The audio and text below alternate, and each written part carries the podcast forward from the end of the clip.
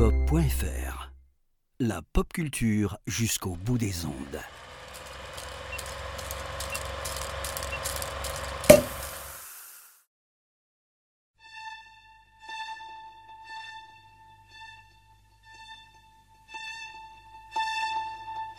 Bonsoir à toutes, bonsoir à tous. Bienvenue dans ce nouveau numéro de l'apéro ciné. Avant de commencer à vous parler, je tenais à rendre un hommage. Un hommage vibrant à une personnalité qui nous a quittés la semaine dernière. À l'As des As, au Magnifique. À Jean-Paul Belmondo, un acteur qui représentait non pas un pan du cinéma français, mais le cinéma français tout entier. De Godard à Verneuil, il a traversé les décennies. Il a marqué euh, plusieurs générations. Il a inspiré tous les genres et tous les styles. Et c'est avec le cœur lourd que qu'on l'a laissé partir pour, euh, pour une dernière cascade euh, la semaine dernière.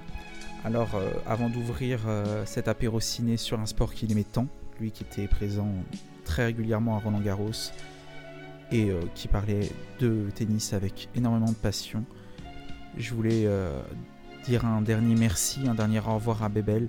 Merci Monsieur Belmondo pour tout ce que vous avez apporté au cinéma français, tout ce que vous m'avez apporté personnellement, et j'en suis sûr, je ne suis pas le seul. Merci pour tout, monsieur Belmondo. Maintenant, parlons peut-être de choses plus gaies. J'ai la chance de recevoir euh, aujourd'hui euh, Aurélien. Salut Aurélien, comment ça va? Salut, bah ça va parfaitement. Voilà, peut-être tu voulais rendre un, hommage à, à Belmondo euh, avant qu'on lance l'émission, je sais pas si tu euh, j'ai trouvé, bah, j'ai trouvé que ton hommage était parfait.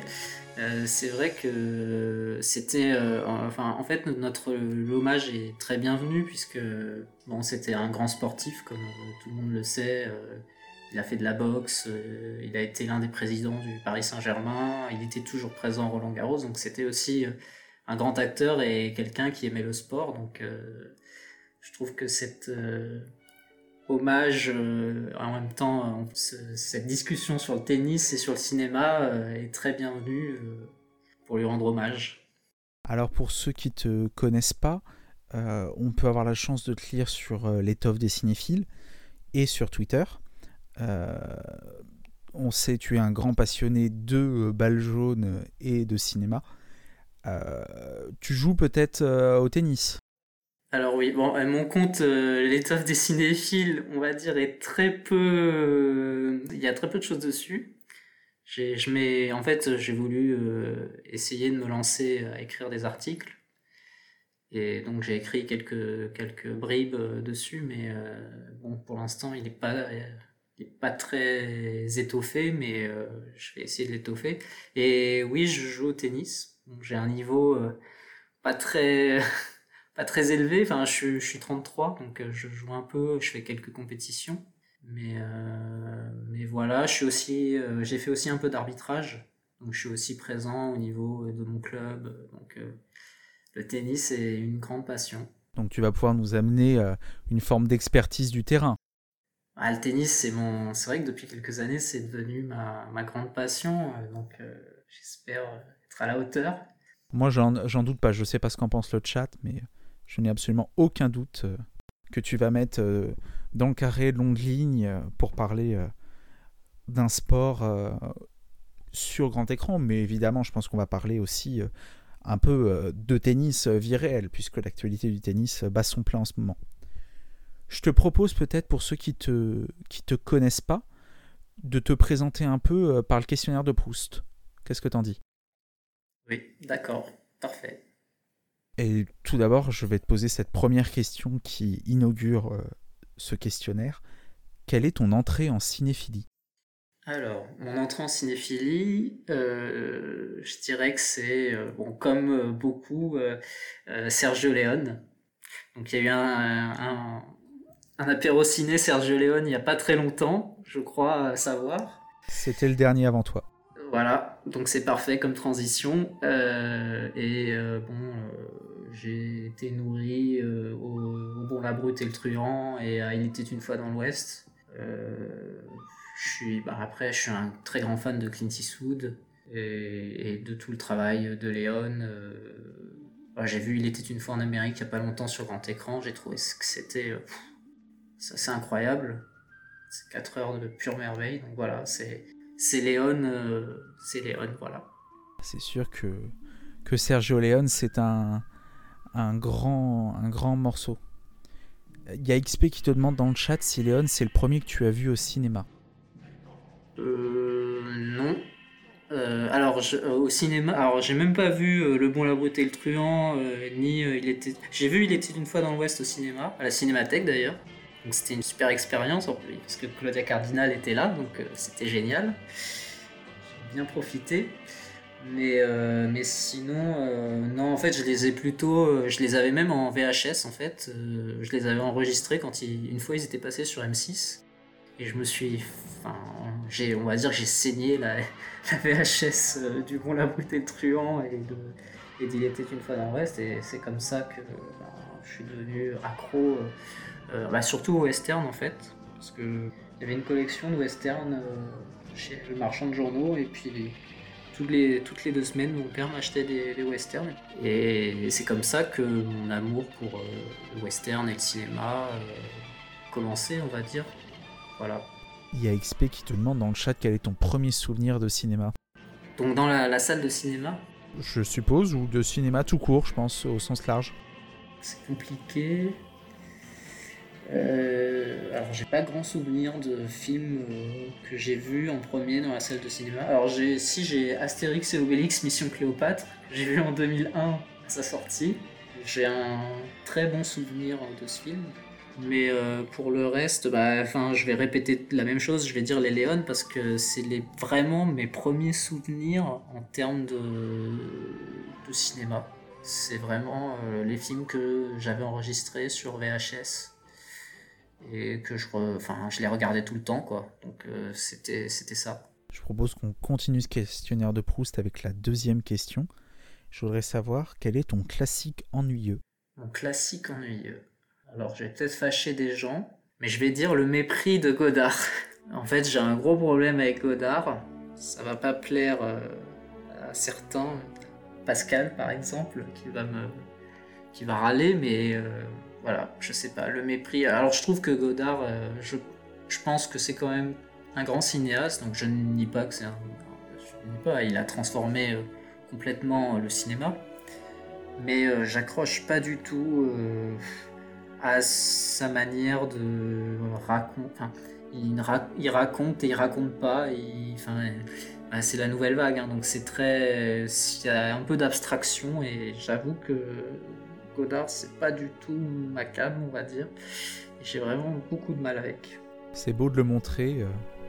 J'avoue comprendre un peu tes réserves parce que je les partage, je pense. Notamment le mépris qui, euh, je dois l'avouer, m'avait euh, jamais réussi à rentrer dans le mépris, moi personnellement.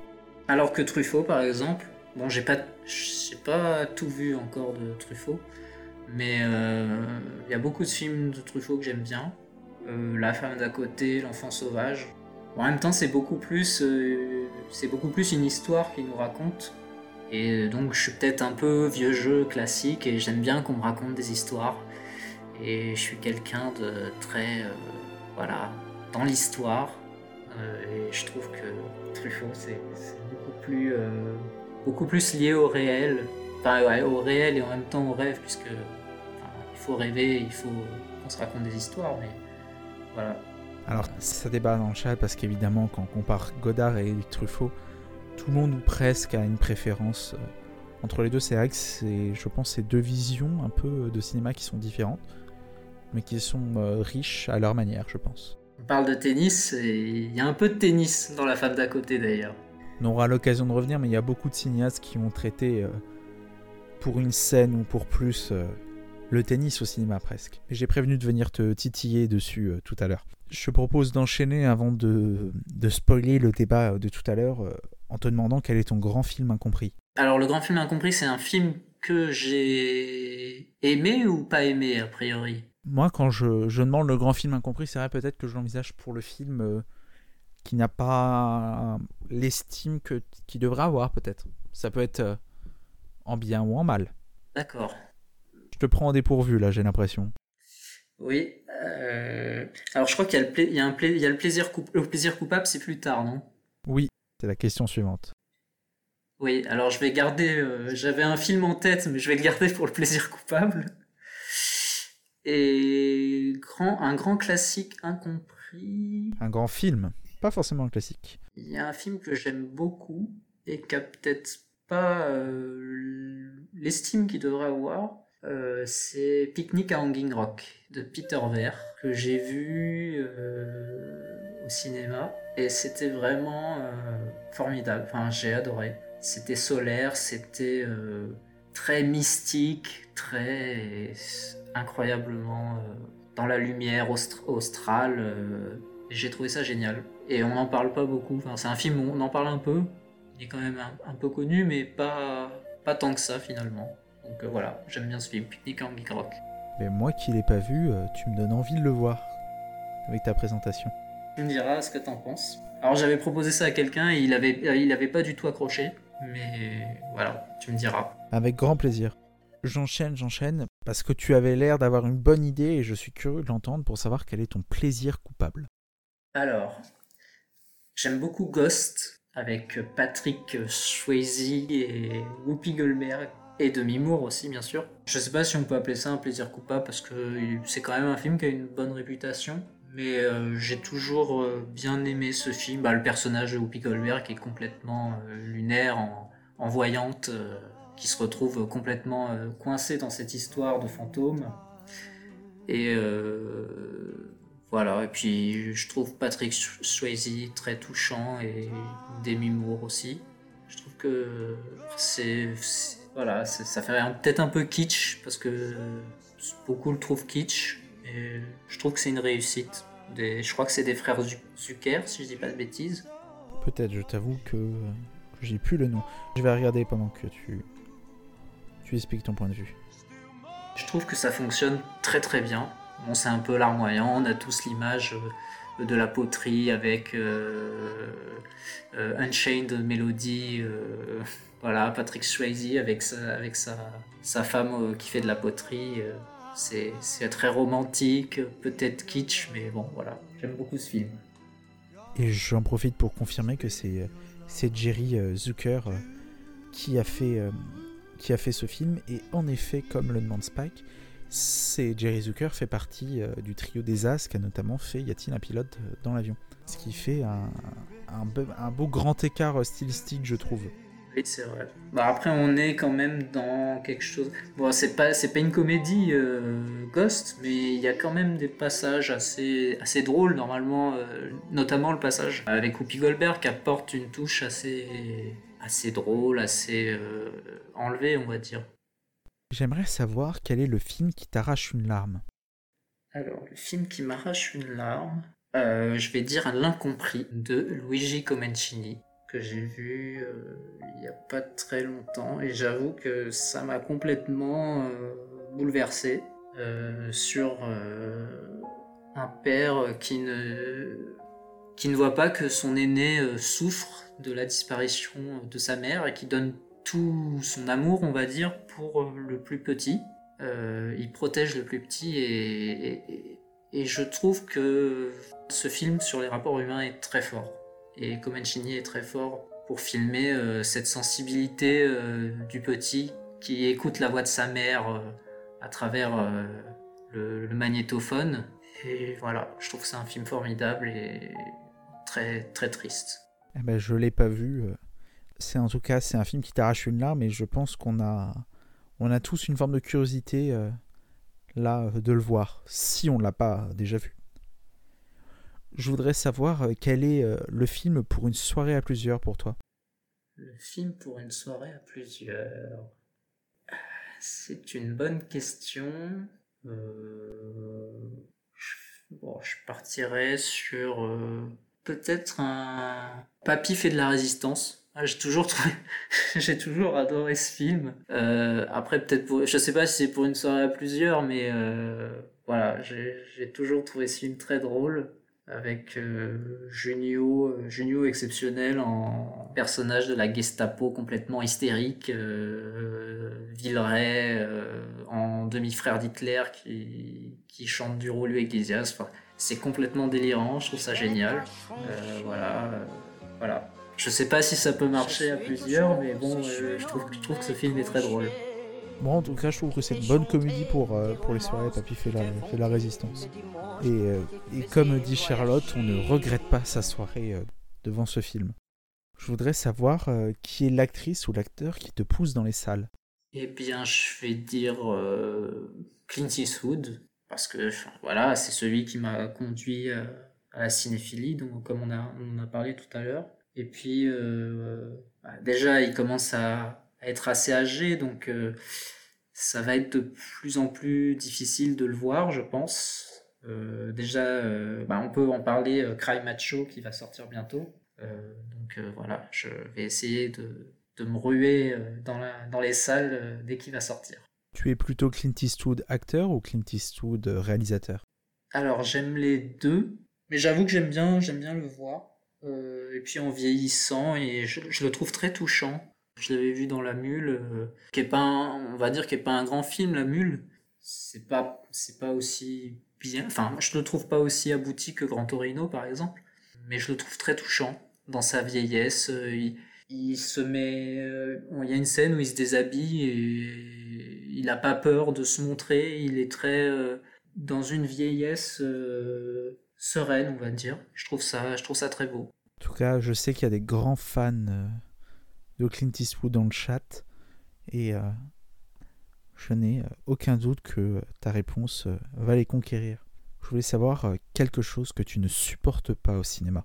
Quelque chose que je ne supporte pas. Alors, bah, ça va un peu rejoindre ce que j'avais dit sur peut-être Godard. en fait, par exemple, bah, là j'ai vu Titan il n'y a pas très longtemps, enfin quand il est sorti il y a quelques mois, et j'avais l'impression que c'était euh, complètement... euh, Enfin, je savais pas où, où la réalisatrice voulait en venir. Et, c'est quelque chose qui me, qui me gêne un peu euh, dans le sens où ça démarre par quelque chose et puis elle est partie dans complètement autre chose et puis voilà. Enfin, j'ai trouvé que c'était complètement nébuleux. J'aime, j'aime pas en fait. euh, enfin, moi j'aime bien. Bah, je t'ai dit, comme j'ai dit tout à l'heure, j'aime beaucoup l'histoire. Bon après.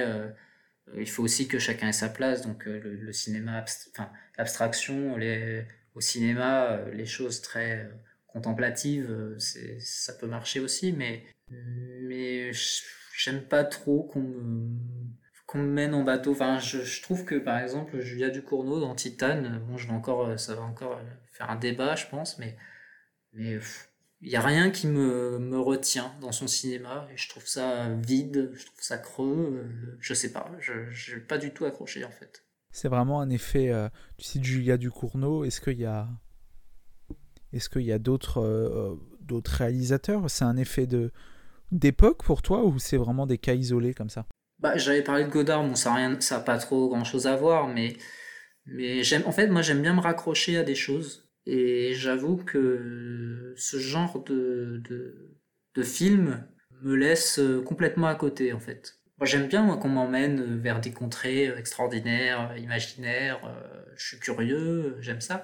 Mais, mais là, je, trouvais qu'elle partait, ça partait dans tous les sens. J'ai pas, j'y ai pas trouvé mon compte, en fait. Ça fait une déception pour toi. Et pourtant, pourtant, je suis très bon public. Alors, c'est- vraiment difficile de, de, me trouver des, des, choses que je n'aime pas ou que je, je rejette complètement. Mais voilà, Titan, ça a vraiment été. euh, J'ai trouvé que c'était une déception. J'enchaîne avant euh, d'enflammer euh, le chat. Je vais poser la question souvent qui est pas facile parce que c'est une question d'opinion. Je voudrais savoir si pour toi le streaming c'est l'avenir du cinéma. Alors, tu parles de streaming euh, payant ou non payant? Les deux peut-être. Alors, je trouve euh, que je crois que ça en avait parlé aussi déjà la dernière fois dans un autre apéro ciné, que évidemment la salle de cinéma, alors peut-être qu'on s'en passera un jour, mais je trouve que, aussi que la salle de cinéma est, est un lieu un peu, euh, je dirais pas sanctuarisé, mais avec des codes. On va tous ensemble dans une salle, dans le noir. Et donc, je sais pas vraiment si le streaming est l'avenir. Maintenant, euh, tout, se passe euh, par Internet, par le réseau. On, découvre des films, euh, souvent d'ailleurs, qui ne peuvent pas être projetés en salle. On les découvre en ligne parce que certains films ont disparu ou certains films sont introuvables. Et donc, quelque part, le streaming permet cette découverte. Donc, de ce côté-là, je trouve que c'est un très bon point et ça peut être très bien. Et de l'autre, euh, il y a aussi un obstacle. J'avais lu un article euh, il n'y a pas longtemps sur euh, le plus gros obstacle en fait au streaming, qui est la langue. Parce que c'est très difficile de... Bah, le changement de langue en fait impose une barrière en fait par rapport, par rapport au téléchargement. Donc d'un pays à un autre, il faut trouver une solution. Donc les sous-titres, a priori, qui est la solution la plus euh, simple, même si c'est pas toujours simple de mettre des. Enfin, maintenant, on peut mettre des sous-titres un peu partout, mais, mais, mais la, langue est quand même une barrière à, cette démocratisation de, du streaming. Euh, l'idée de la barrière de la langue, j'avoue que c'est une idée auquel j'avais euh, jamais pensé avant. Et est-ce que du coup, tu penses pas que ça, ça, au moins, ça sélectionne les pays qui peuvent avoir accès on sait que, que la plupart des films sont doublés dans les pays occidentaux, ceux qui euh, non paradoxalement ont euh, peut-être plus accès au streaming. Tu penses que c'est lié? Déjà, euh, bah, je pense que l'anglais est quand même la langue maintenant la plus qui est parlée dans un grand nombre de pays dans le monde. Donc les films anglo-saxons, américains, en langue anglaise sont favorisés par le streaming puisque disponibles partout mais bah, le streaming euh, est obligatoirement euh, quelque chose qui, qui est utilisé euh, énormément et avec l'explosion d'Internet, donc il y a déjà plusieurs années. mais c'est vrai que c'est une bonne question et nous, nous verrons s'il si, perdure ou si quelque chose d'autre émerge. Et j'en profite pour citer la, la très bonne remarque de XP dans le chat qui rappelle que la barrière de la langue date euh, finalement du temps où le cinéma est devenu sonorisé. Ce qui n'est pas un, problème euh, d'aujourd'hui finalement. Oui, c'est vrai. On enchaîne, on enchaîne et on touche déjà quasiment à la fin de ce questionnaire de Proust. Avec l'avant-dernière question, j'aimerais savoir qui est pour toi, enfin quelle est pour toi euh, ta sainte trinité du cinéma? Donc déjà, je vais citer évidemment celui dont je parle depuis tout à l'heure, donc Sergio Leone, évidemment. Euh, je pourrais citer John Ford parce que alors je suis allé voir les Cheyennes il n'y a pas longtemps. Il y a un parti pris qui, enfin pas un parti pris mais euh, il y a un classicisme donc parfois parfois on l'a qualifié de révisionnisme sur révisionniste sur certaines choses Ford mais euh, il est très très fort pour filmer les grands espaces, les hommes, euh, le, l'histoire en fait. Le, il y a quelque chose, il y a un souffle qui se passe chez Ford et je trouve ça très fort. Donc Léon, Ford. Et en troisième, je pourrais citer euh, Hitchcock. On en reparlera peut-être tout à l'heure avec l'inconnu du Nord Express. je trouve que bon, il, a des, des films qui moins bon que d'autres, mais, mais euh, je trouve qu'il y a un sens euh, du rythme, un sens de, de l'action.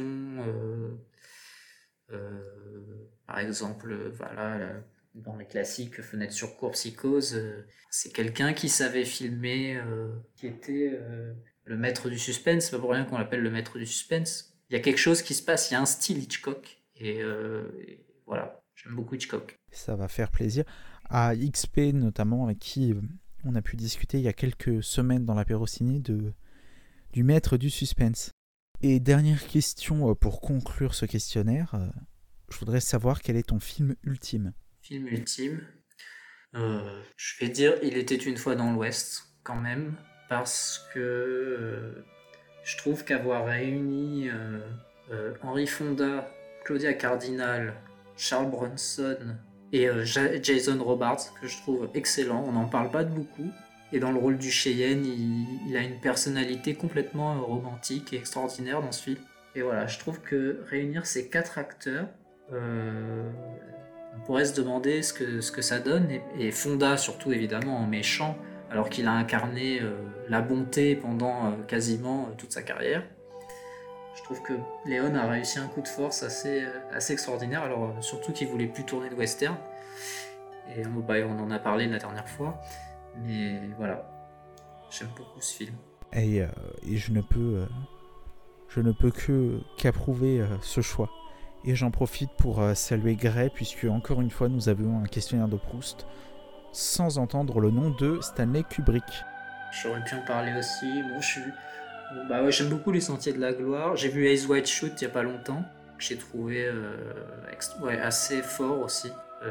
bon, évidemment, la scène masquée ah voilà, ouais, c'est vrai que Kubrick c'est assez extraordinaire.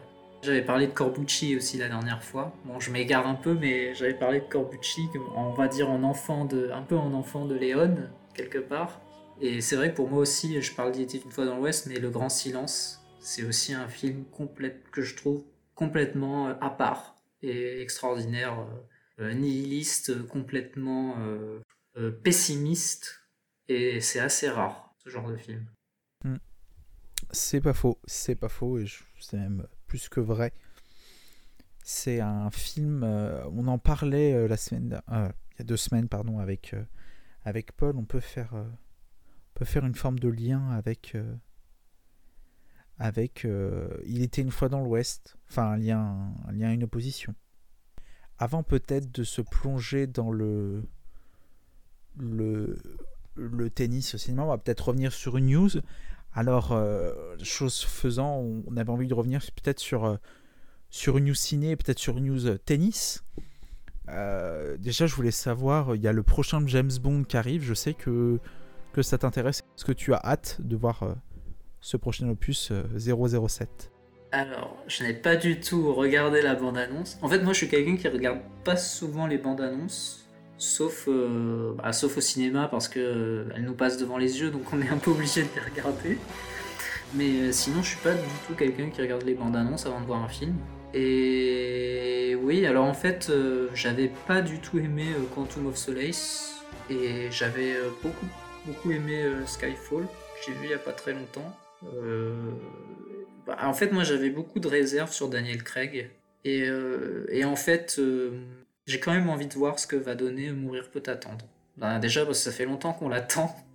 Donc euh, nous aussi, euh, à force, on va peut-être euh, mourir à force d'attendre. Voilà, ça fait longtemps qu'on l'attend et, j'espère qu'il va être à la hauteur. Moi en tout cas, j'ai bien envie d'y croire comme toi, avec espoir, espoir que la conclusion soit belle. Ta confiance, c'est Fukanaga, je crois. J'arrive jamais à prononcer son nom, je me souviens jamais. Le réalisateur, est-ce que tu as confiance en lui pour euh, se mourir peut attendre Alors je connais pas du tout moi ce réalisateur, j'avoue. Je sais que c'est lui qui, a fait euh, au moins la saison 1 de Trou Détective. D'accord. je, suis totalement euh, extérieur.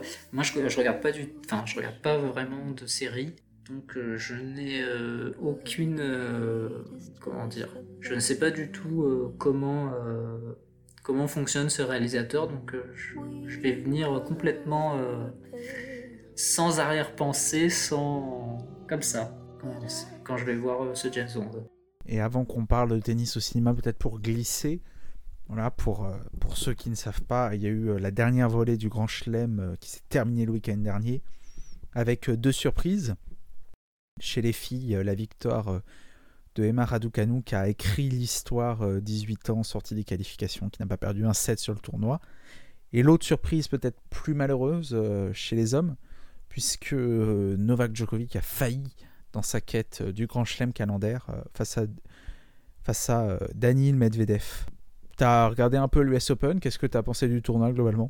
Alors oui, j'ai regardé. Alors j'avoue que chez les filles, c'était la grosse surprise et j'ai pas pu voir grand-chose.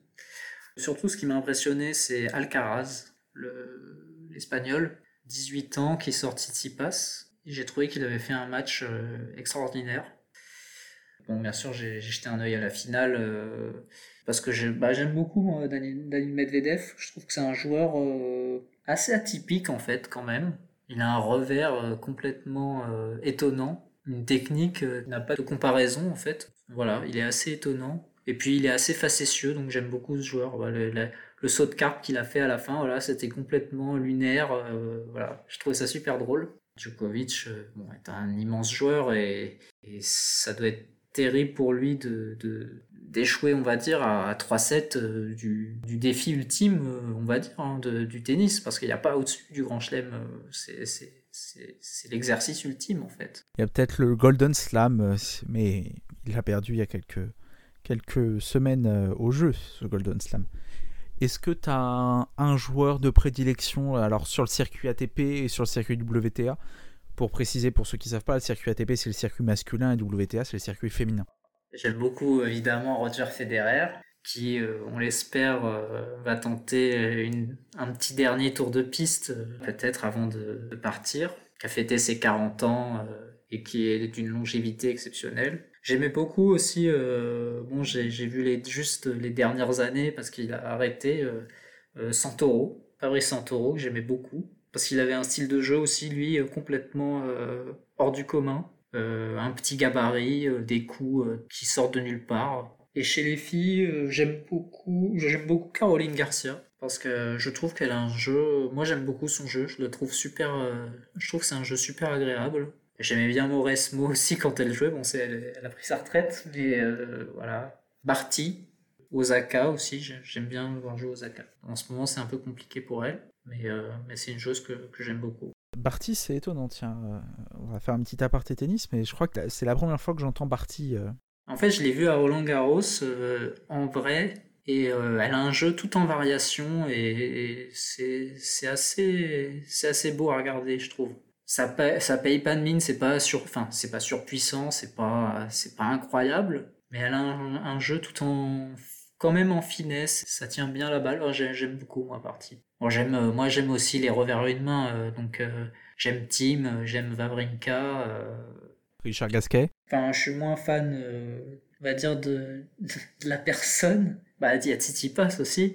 J'aime plus le joueur que le, le, personnage, on va dire. Pour lancer un peu ce débat de tennis au cinéma, on t'a questionné avec le chat sur tes, tes, origines cinéphiliques, mais elle vient d'où, toi, ta passion du, tennis? Alors, c'est une bonne question. J'ai dû commencer il y a une 12, 12 ans, donc ça commence à faire là déjà. Mais euh, en fait, moi je viens du judo. Je faisais du judo avant. Je sais, je sais même pas comment ça m'est venu. Et finalement, en fait, je cherchais un sport individuel parce que j'avais envie de trouver euh, un truc individuel, euh, gracieux, où on peut taper dans la balle et en même temps se défouler. Et puis voilà. Et je suis allé vers le tennis j'avais hésité, je suis allé vers l'escrime après un peu, j'ai fait quelques séances comme ça d'escrime et puis euh, finalement je me suis dit que le tennis c'était vraiment mon sport et que j'aimais ça et donc euh, j'y suis resté. Toi qui aimes le cinéma, toi qui fais du tennis, est-ce que tu penses, ah, je mets les pieds dans le plat euh, d'entrée de jeu, est-ce que tu penses que le, tennis, est-ce que le tennis peut être bien représenté, peut être bien représenté au cinéma? Est-ce que tu penses que le tennis est un sport cinématographique? Alors, c'est compliqué à dire. Je trouve déjà dans les films qu'on a sélectionnés, dont on va parler, euh, il y a certains films où on peut quand même dire que ce sont des réussites. Et euh, comment dire? En fait, le problème du tennis, c'est que c'est quelque chose de très géométrique.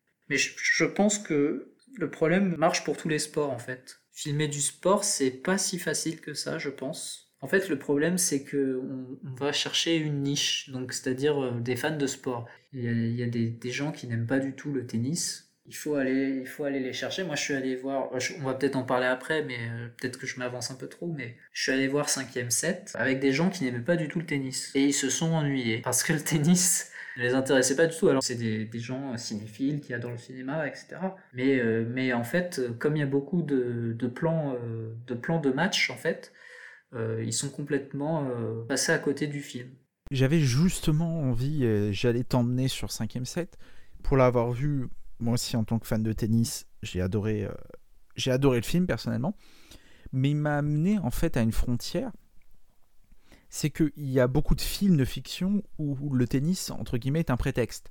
Je pense à L'inconnu du Nord Express, je pense à Matchpoint, voilà, pour citer deux films comme ça qui me viennent tout de suite, où, le tennis finalement est juste partie du contexte du film. Cinquième cercle lui prend partie, je trouve, de faire, de faire du tennis un, acteur presque. Et en fiction, c'est assez rare. Et j'ai trouvé, je sais pas ce que tu en as pensé, moi je trouvais quand même que le tennis était filmé par, euh, par Quentin Reynaud dans 5ème set assez proche de la manière où on peut le voir euh, à la télé. Déjà, je pense qu'on peut distinguer les films qui parlent de tennis et effectivement les films dont le tennis euh, est une petite partie du film. Et donc, euh, bah, par exemple, dans L'inconnu du Nord Express, bon, il y a, y a, quand même une scène assez forte dans le film. Par exemple, par rapport au temps, où euh, la durée du match de tennis, qui on sait qu'un match de tennis a une durée indécise, contrairement à beaucoup de sports, par exemple le foot, où où il y a une durée quand même limitée, donc soit 90 minutes, euh, soit 90 minutes plus de prolongation, ou le rugby, ou d'autres sports. Euh, le tennis a une durée indéterminée. Et quelque part, je trouve qu'Hitchcock, dans l'inconnu du Nord Express, instille une tension par rapport à la durée d'un match de tennis. Et j'ai trouvé ça super intéressant dans le film. Donc l'incertitude du temps, en fait.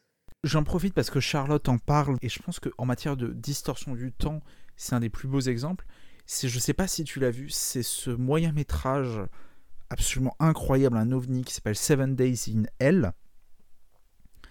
Euh, avec, euh, avec Kit Harington et Berg. Alors, je vais me permettre de faire un point vite fait. C'est un moyen métrage. Je sais que le réalisateur a aussi fait la même chose sur le cyclisme. Ça s'appelle Pharmacy Road et c'est tout aussi bon si vous ne l'avez pas vu. Je vous conseille les deux. Je crois qu'ils sont sur OCS où euh, c'est l'histoire d'un duel euh, un peu entre le jeune prodige et, la star euh, la star controversée, enfin la parodie du cliché de John McEnroe, sur un match qui va finalement durer 7 jours et qui va, qui va prendre divers tournants. Je vous spoil pas parce que c'est un objet comique absolument incroyable. Il y a justement cette notion du temps là-dedans qui est sur la durée d'un match. Voilà, ça me permettait de faire une petite recommandation pour ce moyen métrage. Mais dans 5ème set, finalement, il y a aussi cette distorsion du temps intra-match, puisque c'est le 5ème set qui, euh, qui, voilà, pour, je vais pas spoiler pour ceux qui l'ont pas vu, euh, mais euh, qui va avoir son importance, mais il y a aussi de la distorsion du temps sur une carrière, en fait. C'est c'est toujours, je pense, le problème de filmer correctement du tennis, qui est un sport avec, avec beaucoup de, de coupures. C'est pas, pas par exemple comme du foot où le foot, c'est quand même un sport continu, c'est un sport qui est très haché. Le, le tennis, c'est comment donner ce dynamisme? Je sais pas ce que, ce que tu en penses, cette impression dynamisme qui est dure à donner. Et je me demande si le fait de donner du dynamisme, on n'en perd pas en naturel euh, sur la représentation du tennis au cinéma. Je pense qu'il y a, oui, il y a ces coupures et en même temps, il y a cette balle aussi qui fait toujours en fait la même, enfin, elle fait pas toujours la même chose, mais le tennis c'est quelque chose, poc, ça revient, ça s'en va, ça revient. Et je pense que le spectateur qui n'est pas nécessairement fan de tennis peut très vite s'ennuyer de regarder une balle aller et revenir. Par exemple, bah, je, redis dans 5ème set, euh, je vais pas tout raconter non plus, mais, mais le moment où, on voit le match, enfin, on va quand même dire le 5ème set, c'est quand même très très long. Pour quelqu'un qui n'aime pas le tennis, c'est comme si on regardait Roland Garros à la télé en fait. C'est filmé comme un match D'ailleurs, il est retransmis, euh, il est regardé par, par tout le monde euh, ailleurs que sur le cours. Et c'est vrai que pour quelqu'un qui n'aime pas ce sport, ça peut être très rebutant de voir une, de voir une balle comme ça. Euh, ça peut être pénible. Et les coupures, bah, par exemple, moi je trouve que j'ai vu The Battle of Sex et les coupures sont utilisées pour montrer le personnage de Steve Carell. je peux peut-être raconter de quoi parle The Battle of Sex? Avec plaisir, je te laisse y aller. Alors, c'est quelque chose de très intéressant par rapport au tennis féminin. Dans cette histoire, euh, Billie Jean King prend les devants. Euh, donc, le circuit masculin, soi-disant, fait plus vendre que le, circuit féminin. Donc, euh, dans, le, dans le film, et en vrai, Jack Kramer donne ce qu'on appelle un prize money, donc donc euh, la récompense euh, en argent, une récompense beaucoup plus élevée aux hommes qu'aux femmes. Donc on parle déjà de d'inégalité des salaires. Et Billie Jean King va évidemment s'inscrire en faux et dire euh, ce n'est absolument pas normal qu'un qu'un homme touche plus qu'une femme. Et donc elle va se battre et se séparer complètement du circuit traditionnel et créer sa propre écurie, entre guillemets. Et, c'est aussi l'histoire de, Battle of Sex. Et à ça est ajouté Bobby Riggs, cet homme, cet ancien tennisman très grand champion retraité, qui est misogyne, qui est incarné par euh, Steve Carell, et qui, va vouloir affronter euh, les meilleurs euh, tenniswomen pour prouver que l'homme est plus fort au tennis que la femme. Donc le tennis est quelque chose de très important dans le film, mais l'autre grand thème du film, c'est évidemment l'égalité homme-femme et aussi l'homosexualité de Billie Jean King qui était très très mal vue à l'époque et qui est toujours qui est toujours d'ailleurs très mal vu. Donc le film brasse beaucoup de, thèmes. Donc c'est aussi dans l'histoire du tennis, donc c'est quelque chose d'inscrit dans, dans, l'histoire de ce sport. Pour la première fois, des, hommes et des femmes vont toucher la même chose. Et il faut préciser que c'est une histoire 100% vraie, entre, guillemets, ce film, et que le petit, euh, assaut à côté que Bill Jean King a créé, c'est euh, finalement la WTA euh, qui régit aujourd'hui le circuit féminin pour la petite précision historique. Il y a dans, dans Battle of the Sex, alors c'est un film qui m'a beaucoup dérangé parce que je trouve que ça donne pas une vision. Euh, alors c'est le fan de tennis qui parle, j'aime pas du tout la vision du tennis qu'il y a là-dedans, vision précaire et que j'avais. Euh, il fut un temps dans mes activités pré-apéro ciné quand j'étais euh, chez Cinemacro, je l'avais opposé à un autre film, je sais pas si tu l'as tu l'as vu, c'est Borg McEnroe. Si tu veux, je peux en parler un peu. Oui, alors oui, bah, moi j'ai eu du mal à trouver une version euh, correcte. Donc euh, oui, je, préfère que tu en parles. Alors, alors Borg McEnroe, c'est aussi une histoire vraie. C'est l'histoire d'un, des duels les plus, euh, l'un des affrontements les plus fameux de l'histoire du tennis entre Björn Borg, la machine suédoise, l'armoire Ikea froide, là et John McEnroe, le, le jeune fougueux américain sans politesse, sans respect, qui défie les lois autour d'un de leurs duels euh, les plus fameux, c'est Wimbledon 1980, et d'un fameux tie-break qui va rentrer dans l'histoire. Et euh, en fait, pourquoi j'ai rapproché ces deux-là? Parce que pour moi, il y a une thématique qui finalement revient souvent en fait. Euh, c'est la notion d'opposition qui est inhérente au sport, mais la notion presque de duel. On sait que le duel, c'est une forme cinématographique en lui-même. Tu as parlé de Sergio Leone, qui fait partie de ces cinéastes qui ont élevé le duel au rang, Randar, on pense à la conclusion du Bon, la Brute et le Truand. Et en fait, The Battle of the Sex et Borg McEnroe abordent le duel, je trouve, selon deux prismes qui sont très différents. Euh, je commençais par Borg McEnroe euh, d'abord, qui a un côté très froid, très, euh, très réaliste, entre guillemets, en fait. On est dans, dans l'affrontement pur entre deux hommes, deux hommes dans le sens être humain, vraiment, ce duel froid entre ces deux caractères complètement opposés parce que c'est complètement vrai, c'est qu'il n'y a pas plus opposé, ou presque, dans l'histoire du tennis niveau caractère entre Borg et McEnroe. Il y a cette opposition, ce duel qui se fait là, qui va trouver son acmé dans ce fameux tie-break de cette finale, par un prisme dramatique, alors qu'à côté, en fait, Battle of the Sex, malgré ces thématiques, qui, euh, ces thématiques sociales sont assez bien traitées, il y avait une manière presque de tout le temps le tourner dans une certaine forme de comédie qui m'a un peu dérangé, parce que j'aurais sûrement préféré voir traiter euh, cette histoire-là par un prisme plus dramatique. Il y a cet affrontement, il y a toujours ce duel, il y a ce duel sociétal, ou ce duel entre deux guerriers, entre les deux. Et c'est une figure finalement qui revient assez souvent, euh, cet affrontement en fait entre les deux. Oui, mais en fait, tu parles de, cette dimension comique dans Battle of Sex, je pense et je trouve que le personnage euh, joué par enfin le personnage de Steve Carell donc Bobby Riggs était quelqu'un euh, un peu pareil c'est-à-dire euh, complètement fantasque complètement perché misogyne et moi moi j'ai trouvé que son personnage était très bien joué dans le sens où il est misogyne mais mais finalement à la fin il s'aperçoit quand même qu'il a été complètement idiot et complètement une caricature en fait de, du misogyne. Et, c'est en ça que moi je trouve que son personnage est quand même, même si c'est un peu peut-être surjoué, je trouve peut-être ça surjoué, je pense que Bobby Riggs était quelqu'un comme ça, quelqu'un qui voulait se montrer. C'était un beau parleur, c'était, c'était voilà, quelqu'un qui voulait se montrer. Et euh, par rapport à l'histoire du duel, euh, ben, je trouve intéressant, ben, par exemple dans L'inconnu du Nord Express, on voit un moment euh,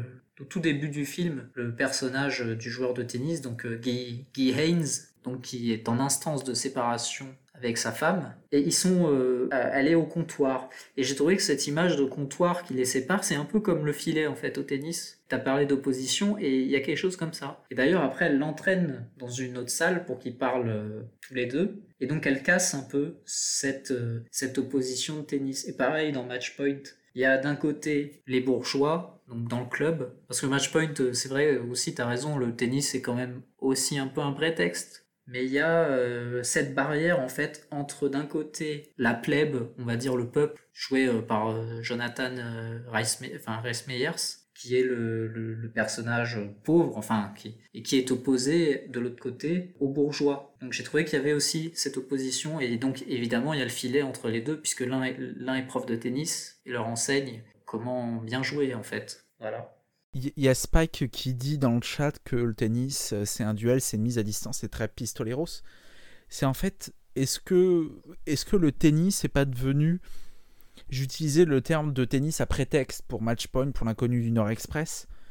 Est-ce que c'est pas devenu une forme de, de figure cinématographique aujourd'hui d'opposition par ce filet euh, entre, deux, entre deux idées?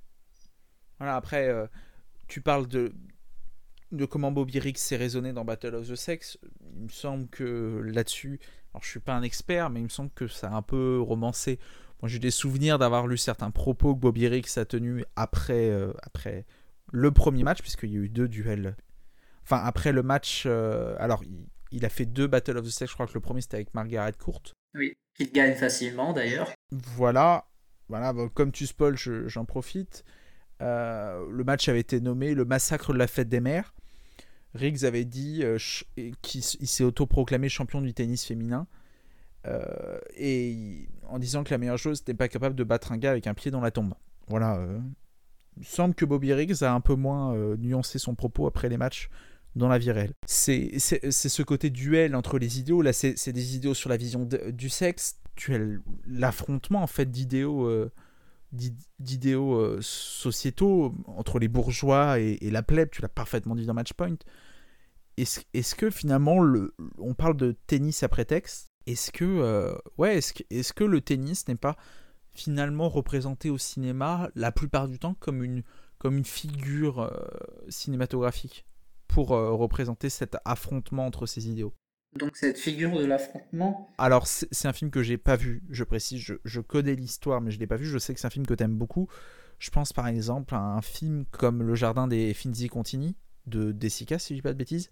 Oui. Qui est un, qui est un film quand même où euh, derrière le tennis se cache un, un, vrai fond, un vrai propos sociétaux sur, euh, sur toute la montée du fascisme.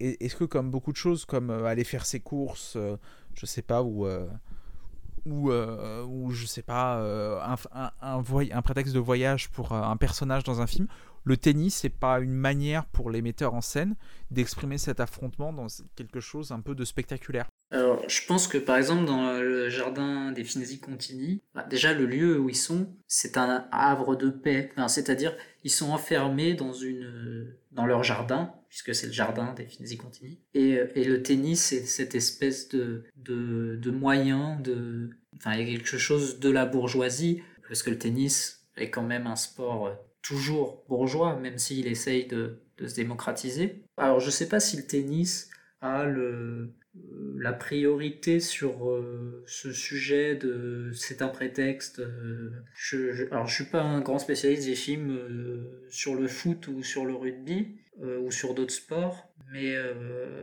ouais, je sais pas si, le tennis est vraiment le, le seul sport où, où on l'utilise plus comme prétexte que comme lieu ou enfin que comme sujet à part entière en fait. Bah, j'ai un peu l'impression. Euh, alors, je sais pas si tu as exploré euh, autant que moi, parce qu'on a parlé des films de fiction, mais le tennis au cinéma, c'est aussi les documentaires.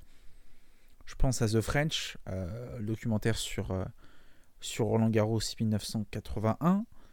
Tu as In the French, qui est le documentaire sur Roland Garros 2016. J'espère que je me gourre pas d'année.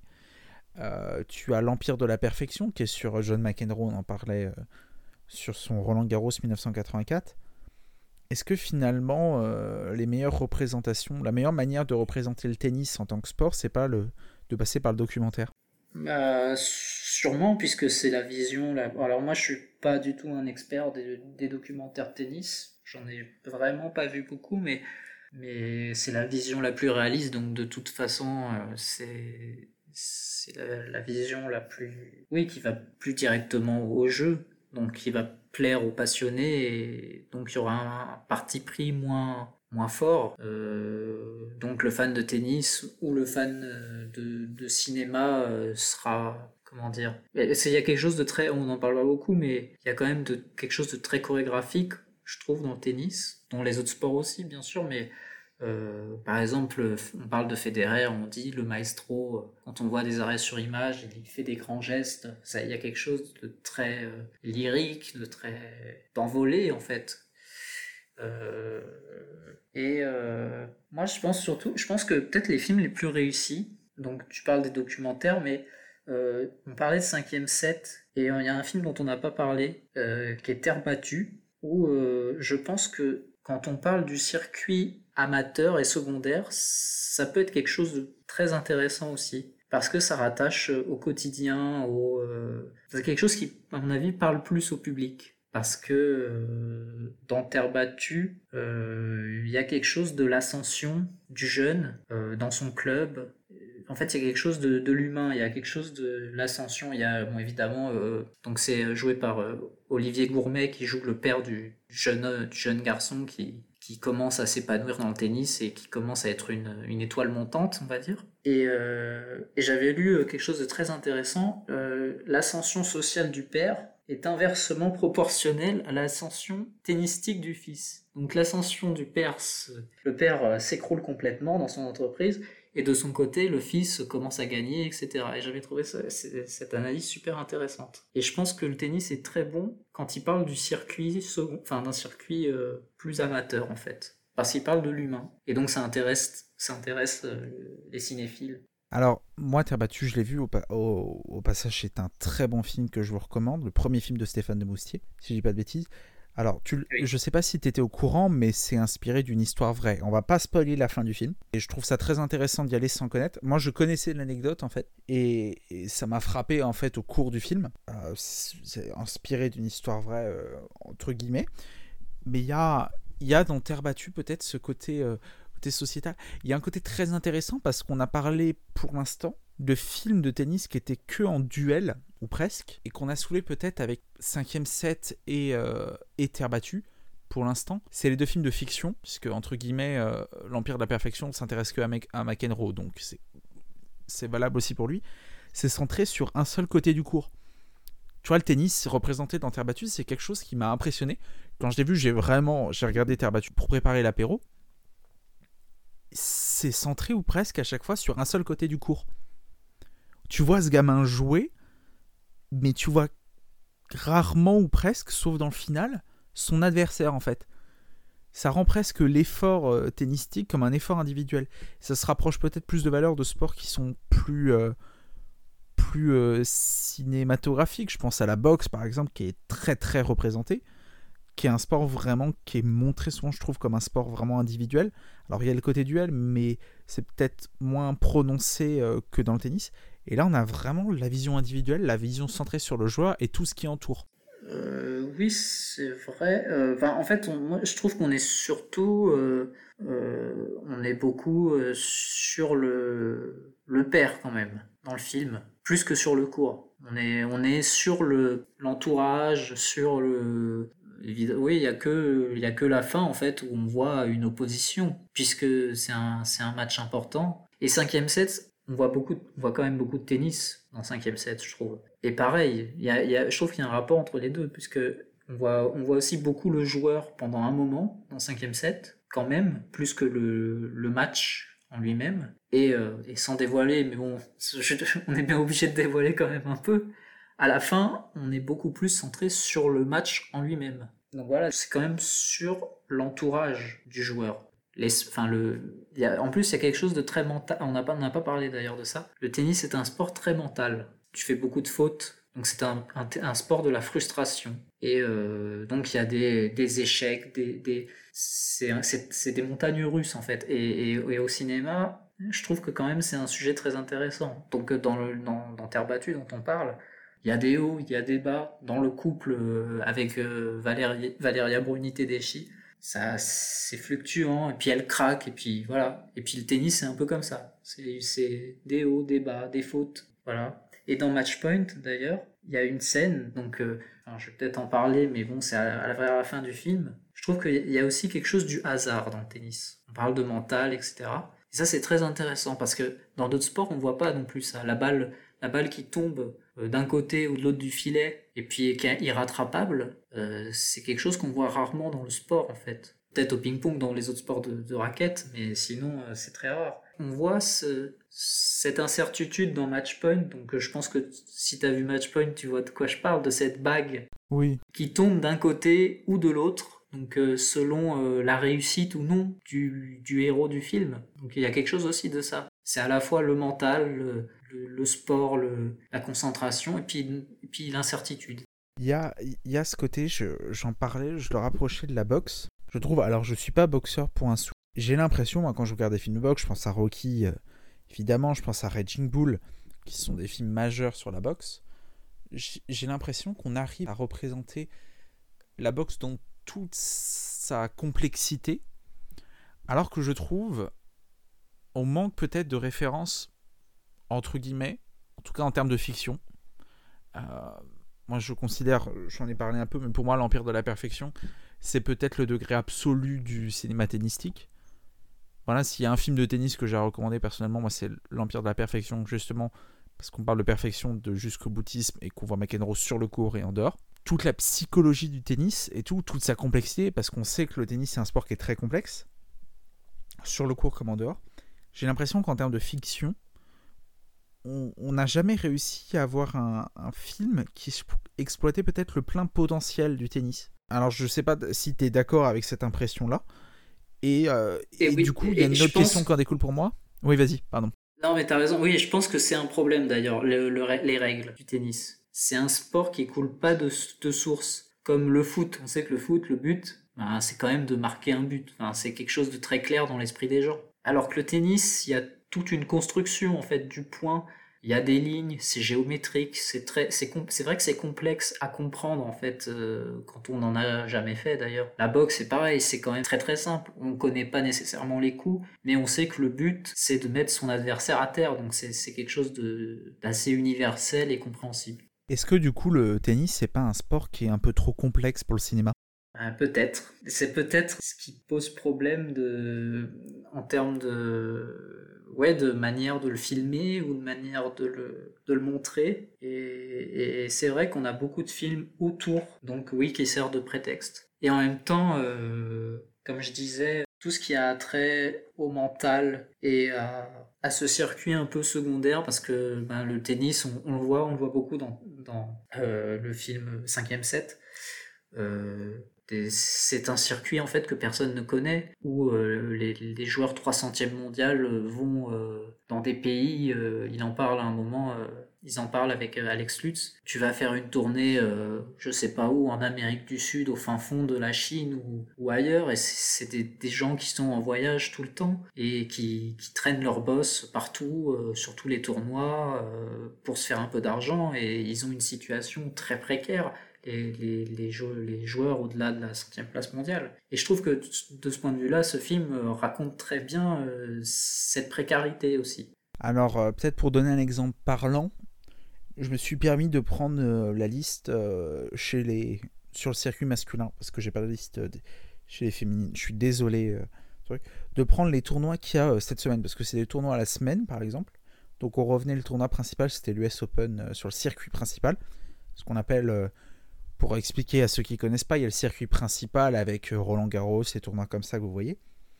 Il y a ce qu'on appelle le circuit secondaire, le circuit challenger.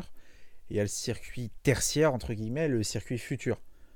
Euh, actuellement, par exemple, sur le circuit secondaire, actuellement, il y, a, euh, il y a cinq tournois cette semaine. Il y en a un à Chezin en Pologne. Je suis désolé si j'écorche le nom. Il y en a un à Rennes en France. Il y a le deuxième challenger de Kari aux États-Unis. Il y a Istanbul en Turquie et il y a Quito en Équateur. Voilà, ça c'est pour donner un peu un, ordre d'idée pour montrer à quel point c'est dispatché. Et il y, a, y, a XP d'ailleurs qui soulève une question très intéressante sur le, sur le souci de la représentation du, du cinéma. Est-ce que c'est pas lié aussi au fait que le tennis, c'est pas vraiment un sport des, des classes populaires en fait? Oui, bah c'est. Je pense que c'est un mélange un peu de tout ça. Oui, un sport euh, difficile à comprendre, euh, très, on va dire, très prisé par euh, une, oui, une certaine classe, la haute société, même si, comme je le disais, ça a quand même tendance à se démocratiser un peu. Aujourd'hui, on on peut un peu plus quand même jouer au tennis qu'avant. Euh, il y a un autre sport, le golf, qui est aussi euh, dans cette lignée un peu de sport avec une image très haute société, on va dire. Moi, je pense que c'est un mélange de tout ça, un mélange de, la difficulté de comprendre les règles. Et en même temps, c'est un sport ultra populaire. Quand on regarde le nombre de licenciés en France, euh, bon là, c'est un peu baissé parce que en ce moment, bon, il y, a le Covid, etc. Il y a aussi le, le tennis français qui a quelques difficultés en ce moment quand même. Euh, et le nombre de licenciés était passé sous le million, euh, mais, euh, mais on est quand même le troisième ou quatrième sport le plus joué en France. C'est troisième, il me semble. Il n'y a que le foot et le rugby devant nous. On, on, a même été, il fut un temps deuxième. Et donc ça dit quand même de la popularité de, de ce sport. Dans d'autres pays, c'est moins évident. C'est vrai. Après, en France, il y, y aurait des lectures et des, des questionnements à faire sur la pratique du tennis. C'est peut-être pas le propos dans cette émission. On va peut-être pas, euh, on va peut-être pas euh, gaver euh, d'idées là-dessus les gens. Mais pour toi, ça serait quoi en fait la représentation idéale En fait, le film un peu idéal sur le tennis? Comment le sport serait représenté ben, moi, j'ai trouvé que 5ème set était euh, très bien de ce point de vue-là. Moi, je lui ai pas trouvé beaucoup de défauts. Peut-être effectivement la fin qui est un peu longue en termes de dénouement. Euh, c'est très. Euh, on se dit, voilà, quand, est, quand est-ce que ça va se terminer? Mais je trouve que 5ème set est très bien. Après, il est, il est aussi un peu explicatif. un moment, on voit à la télé, ils expliquent très clairement, alors que bon quelqu'un qui regarde le tennis, en vrai, euh, on lui, on lui aurait pas expliqué aussi clairement euh, de quoi il est question par rapport au, système de qualification, etc. Mais je trouve que je trouve que c'est celui qui se rapproche le plus, euh, peut-être, d'un film de fiction qui serait une réussite sur le tennis. Est-ce que je vais peut-être élargir un peu plus loin que le que le que le tennis, mais est-ce qu'on peut faire, euh, est-ce qu'on peut faire des parallèles entre la, pratique même du sport euh, et euh, le cinéma, à savoir, je vais mettre les pieds dans le plat.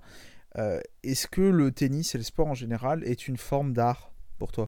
Bah, comme je disais tout à l'heure, il y a quelque chose de, oui, d'artistique, de, de très, voilà, délié. Euh, même dans les autres sports, quand on voit beaucoup d'arrêts, d'arrêts sur image, sur des gestes, sur des, des, oui, des coups, il y a quelque chose de, oui, il y a quelque chose de l'art quelque part. Est-ce que, euh, ouais, est-ce que, est-ce, que finalement, euh, les joueurs de tennis ne sont pas euh, aussi à, leur manière ces, espèces de, héros euh, de héros avec leurs forces et leurs faiblesses. On l'a très bien vu récemment euh, on en parlait tout à l'heure avec Djokovic. Finalement Djokovic ce héros qui atteint, qui atteint des sommets des rêves qui est presque un super héros pour nous avec ce grand chelem. Mais en même temps je sais pas si tu as vu la finale pour ceux qui n'ont pas vu la finale juste avant de perdre le match on le voit dans sa serviette et pleurer. Finalement, c'est si humain. Oui, bah c'est quelque chose. Bah c'est très cinématographique d'ailleurs. L'ascension et puis la chute. Enfin, on va dire que tout est relatif parce qu'il est quand même arrivé en finale. Donc, euh, c'est vrai que c'est relatif puisqu'il fait une saison, même s'il perd en finale, c'est extraordinaire. Mais mais il y a quelque chose. Et dans le tennis, c'est souvent ça. Et dans le, moi, je trouve dans le sport en général, effectivement, cette ascension et puis une carrière sportive, comme une carrière d'acteur d'ailleurs. Moi je trouve ça super intéressant de comparer la carrière d'acteur et la carrière de sportif. Par exemple, on parlait de Clint Eastwood tout à l'heure, et j'en parlais la dernière fois avec les Bonnet Brothers. Et c'est vrai qu'il y a un acteur, ou même un chanteur, ou n'importe quel artiste, il a une carrière, il a l'acmé de sa carrière, donc il monte, il monte, il monte. Il a une période où sa voix est au top pour le chanteur, où ses rôles sont au top. Bah, par exemple, on pouvait parler de Belmondo, qui a eu une carrière euh, dans les années 60, quand il commence à exploser. Il devient une vedette euh, très populaire. Et puis, euh, et puis petit à petit, euh, bon, par exemple, euh, à partir du solitaire ou des films comme ça, plus personne ne le suit. Enfin, il reste le plus grand, enfin, l'un des plus grands acteurs français. Alain Delon, c'est pareil, ou d'autres acteurs, d'une montée en puissance et d'une d'une chute entre guillemets, parce que c'est pas vraiment une chute, mais d'un déclin progressif. Et je trouve qu'on pourrait faire un parallèle entre l'artiste donc le sportif pour moi est un artiste, mais l'acteur, le chanteur, le sportif, qui ont comme ça cette carrière qui peut monter très très haut et qui peut redescendre euh, d'un seul coup en fait. C'est euh, c'est peut-être là finalement, euh, on en parlait peut-être tout à l'heure, peut-être tout à l'heure. est-ce que le comment est-ce est que le tennis c'est pas une manière peut-être de, de représenter et là, je vais partir chez Hitchcock parce que Hitchcock, c'est une... on, revient presque toujours à Hitchcock. Euh, L'inconnu du Nord Express, ce match, est-ce que, euh, est-ce que je trouve, euh, enfin, moi, je, moi, je trouve que le match de l'inconnu du Nord Express, voilà, je pense que tous ceux qui ont vu le film voient parfaitement de quelle scène je parle.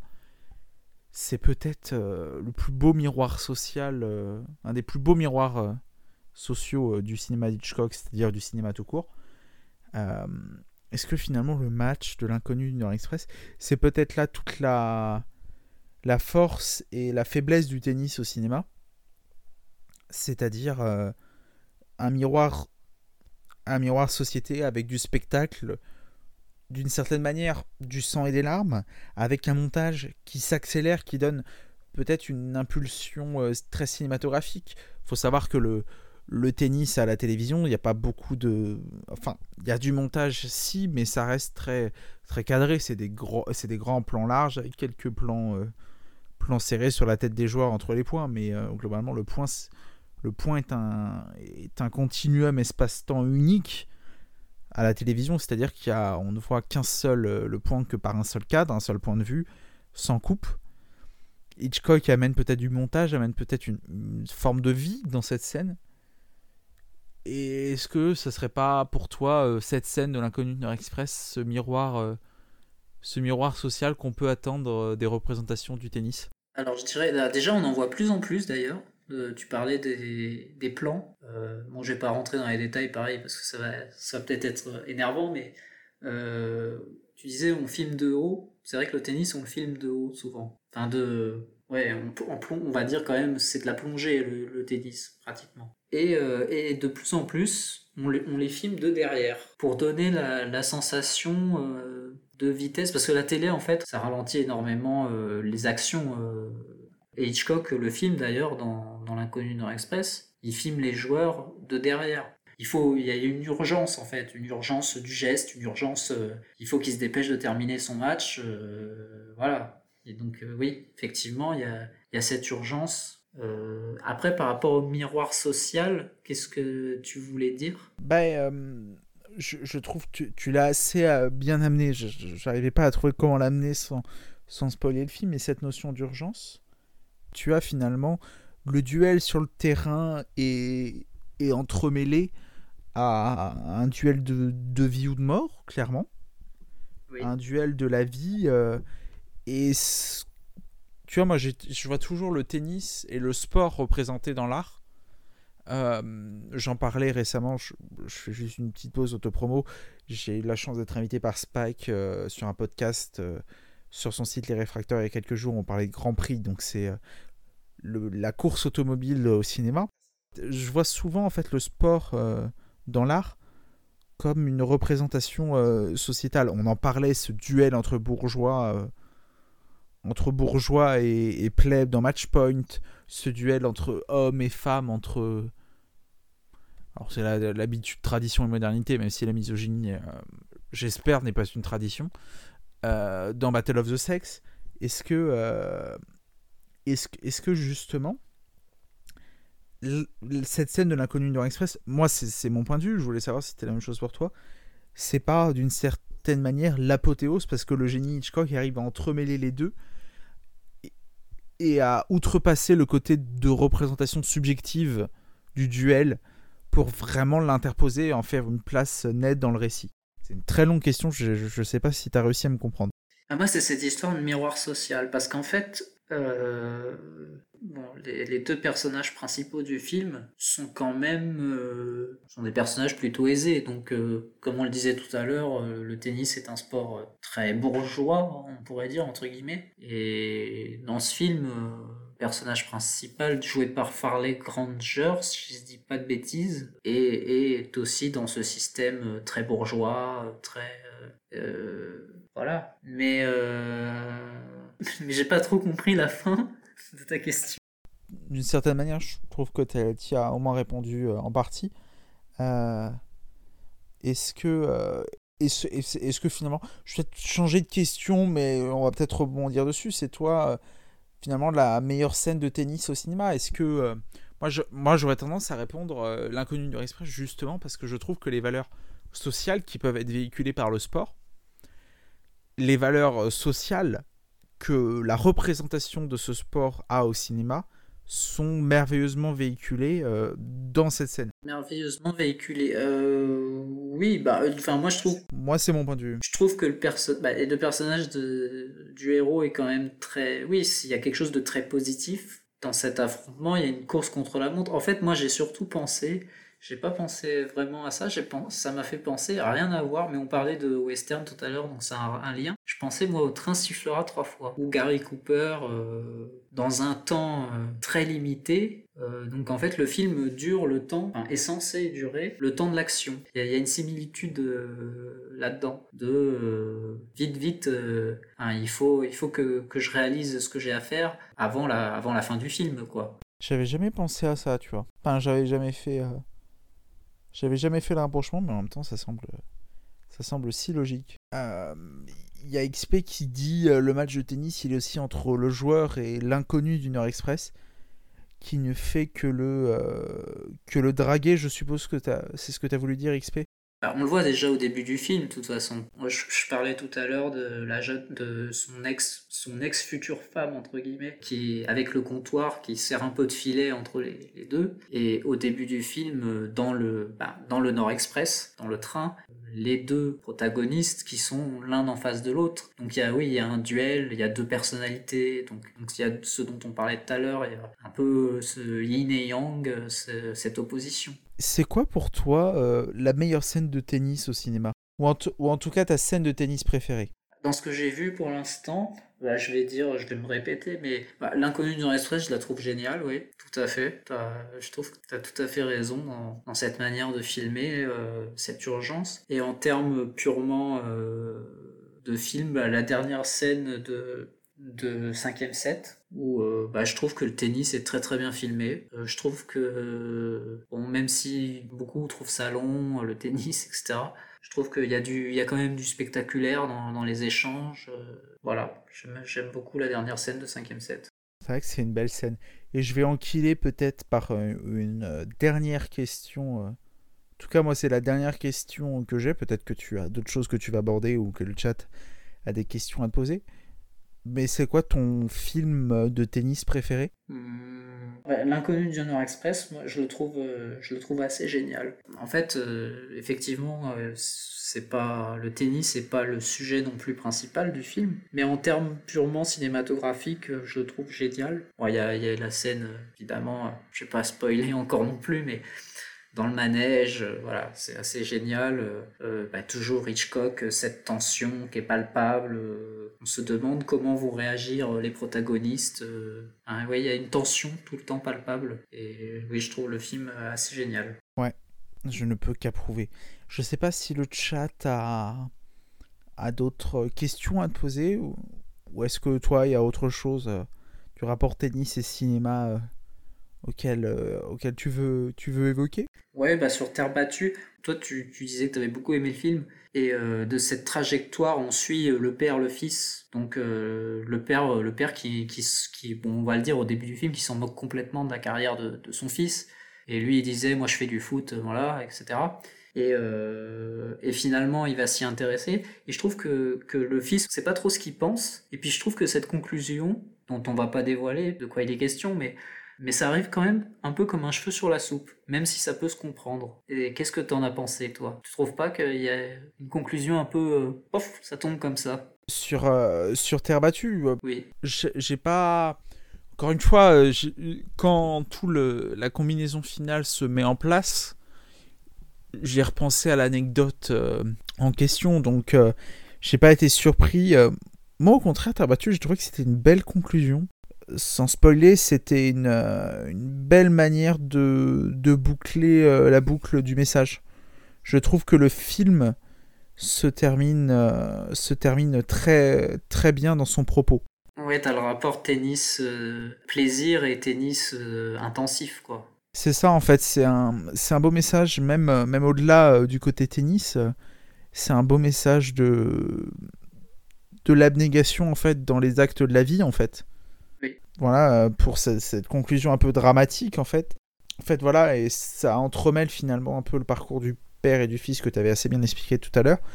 L'opposition devient euh, association, presque. Mm.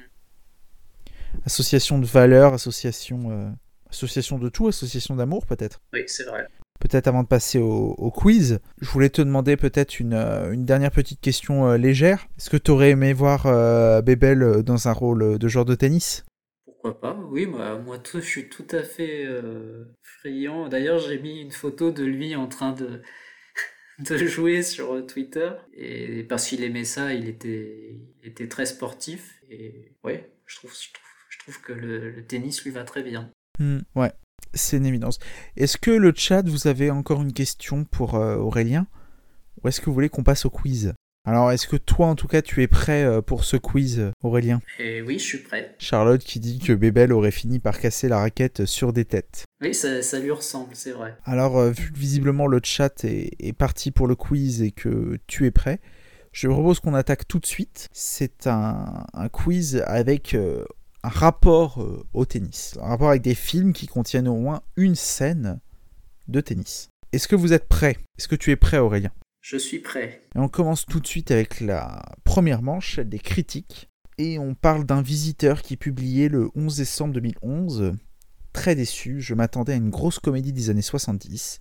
Au final, peu de répliques font mouche, cela manque de rythme. Le film a, a bien vieilli, l'écrit, je pense que c'était plutôt mal vieilli. Ah, j'ai trouvé. Un éléphant, ça trompe énormément. Eh ben oui, c'était un éléphant, ça trompe énormément.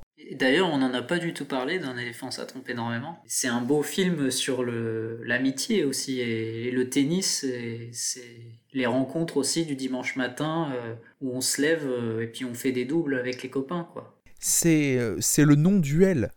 C'est l'opposition, en fait. On aurait pu en parler tout à l'heure quand on parlait du duel du duel au tennis, mais la scène de tennis d'un éléphant, ça trompe énormément. Finalement, c'est un non-duel et, et, Yves Robert fait ça, euh, fait ça euh, très, très justement, où il amène, euh, où il amène comment le duel monte et puis il est complètement désamorcé par, par la chute de la scène avec, avec la mère, il me semble que c'est la mère de Guy Bedos qui rentre sur le, sur le cours. Oui, Marthe Villalonga. Voilà, merci, je n'avais plus le nom de cette excellente actrice et qui même le côté duel parce que le ton commence à monter un peu il arrive complètement à désamorcer ça en fait. Finalement la scène d'un éléphant ça trompe énormément et peut-être euh, l'antithèse de ce qu'on a dit euh, tout à l'heure.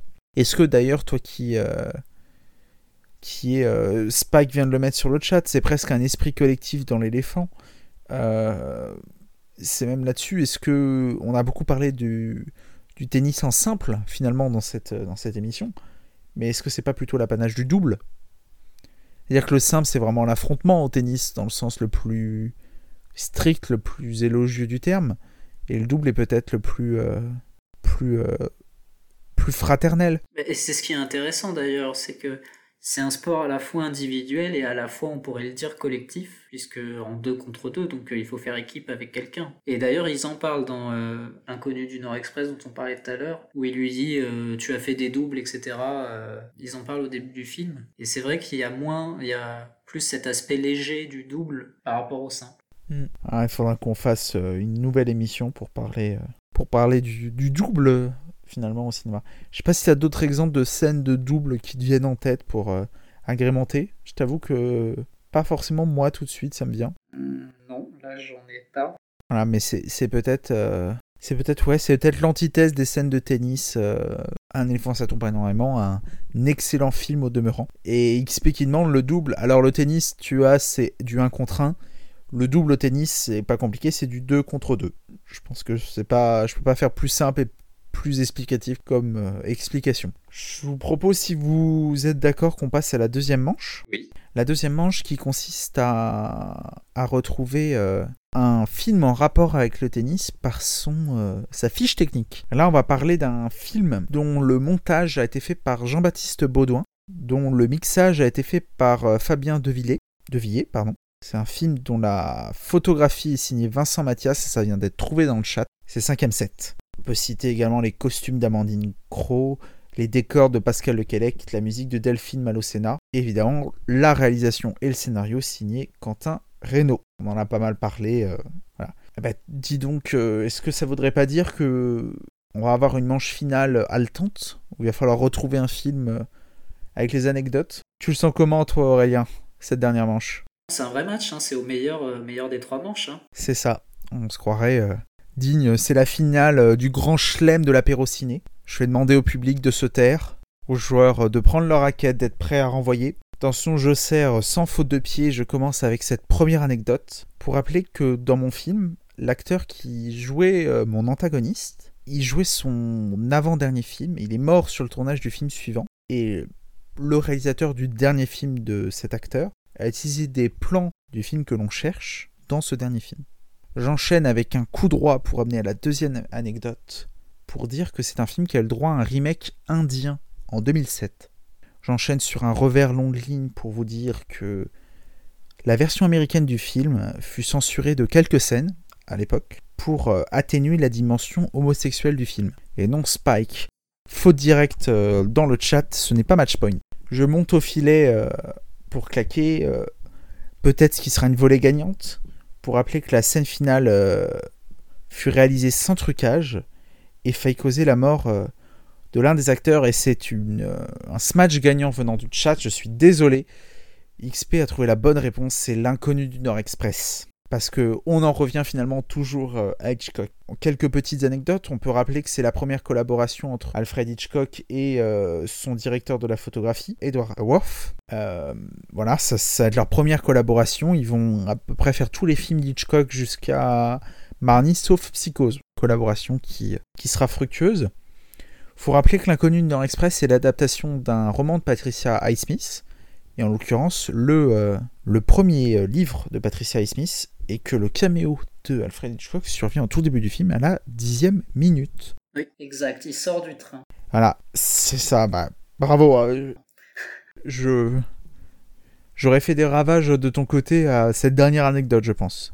Il me reste, pour conclure ce, ce, ce live, régulièrement, c'est la tradition on demande une petite reco. Est-ce que tu as, tu as quelque chose, un film, quelque chose à recommander? Un film à recommander Alors, que j'ai vu récemment, moi j'ai vu, la... bon ça fait déjà un, petit moment, mais j'ai trouvé que La Loi de Téhéran était vraiment un super film. J'y suis allé euh, comme ça, euh, par hasard, et puis franchement j'ai trouvé qu'il y avait vraiment des, des scènes exceptionnelles très moi j'ai trouvé que c'était du très grand cinéma de la tension du voilà eh ben j'ai pas pu le voir malheureusement euh, j'espère pouvoir le le rattraper incessamment sous peu. Merci beaucoup euh, venu ce soir Aurélien, c'était un vrai plaisir de t'avoir avec nous. Ah, merci à toi, c'était génial de parler de sport. Je rappelle qu'on peut te retrouver sur euh, l'étoffe des cinéphiles, un site qui devrait prochainement s'étoffer si j'ai bien compris.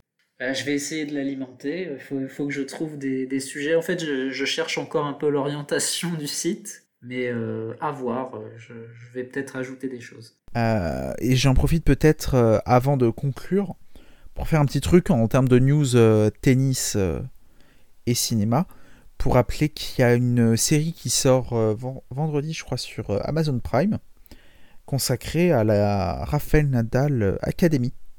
Voilà, je sais pas si tu as prévu de la regarder ou pas. Bah, j'étais même pas au courant en fait, donc euh, tu m'apprends quelque chose. Je l'ai vu euh, passer en préparant l'émission, apparemment. Euh, voilà, il y a une série là-dessus. Vu que toi t'es Team Federer, mais moi je suis Team Nadal, voilà, je m'avance. ça sera sûrement regardé, on vous en parlera sûrement. Je vous en parlerai sûrement dans un prochain apéro ciné. Merci au chat d'avoir été présent et à fond. C'est des smatchs en plein cœur pendant toute l'émission. J'espère qu'on aura euh, réussi euh, à bien rebondir euh, et à vous, vous parler d'un sport qui nous tient à cœur tous les deux, qu'on aura mis un peu de, lumière sur l'écran noir pour parler de la balle jaune. Je, je souhaite une bonne nuit au chat. Je te remercie encore une fois, Aurélien, d'être venu.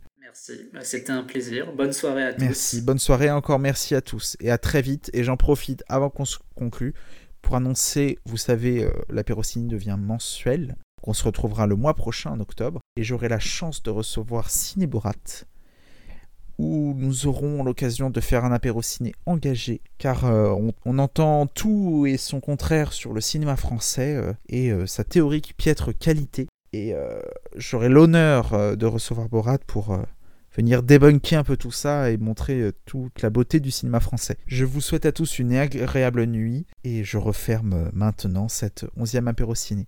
Merci à tous, à très vite.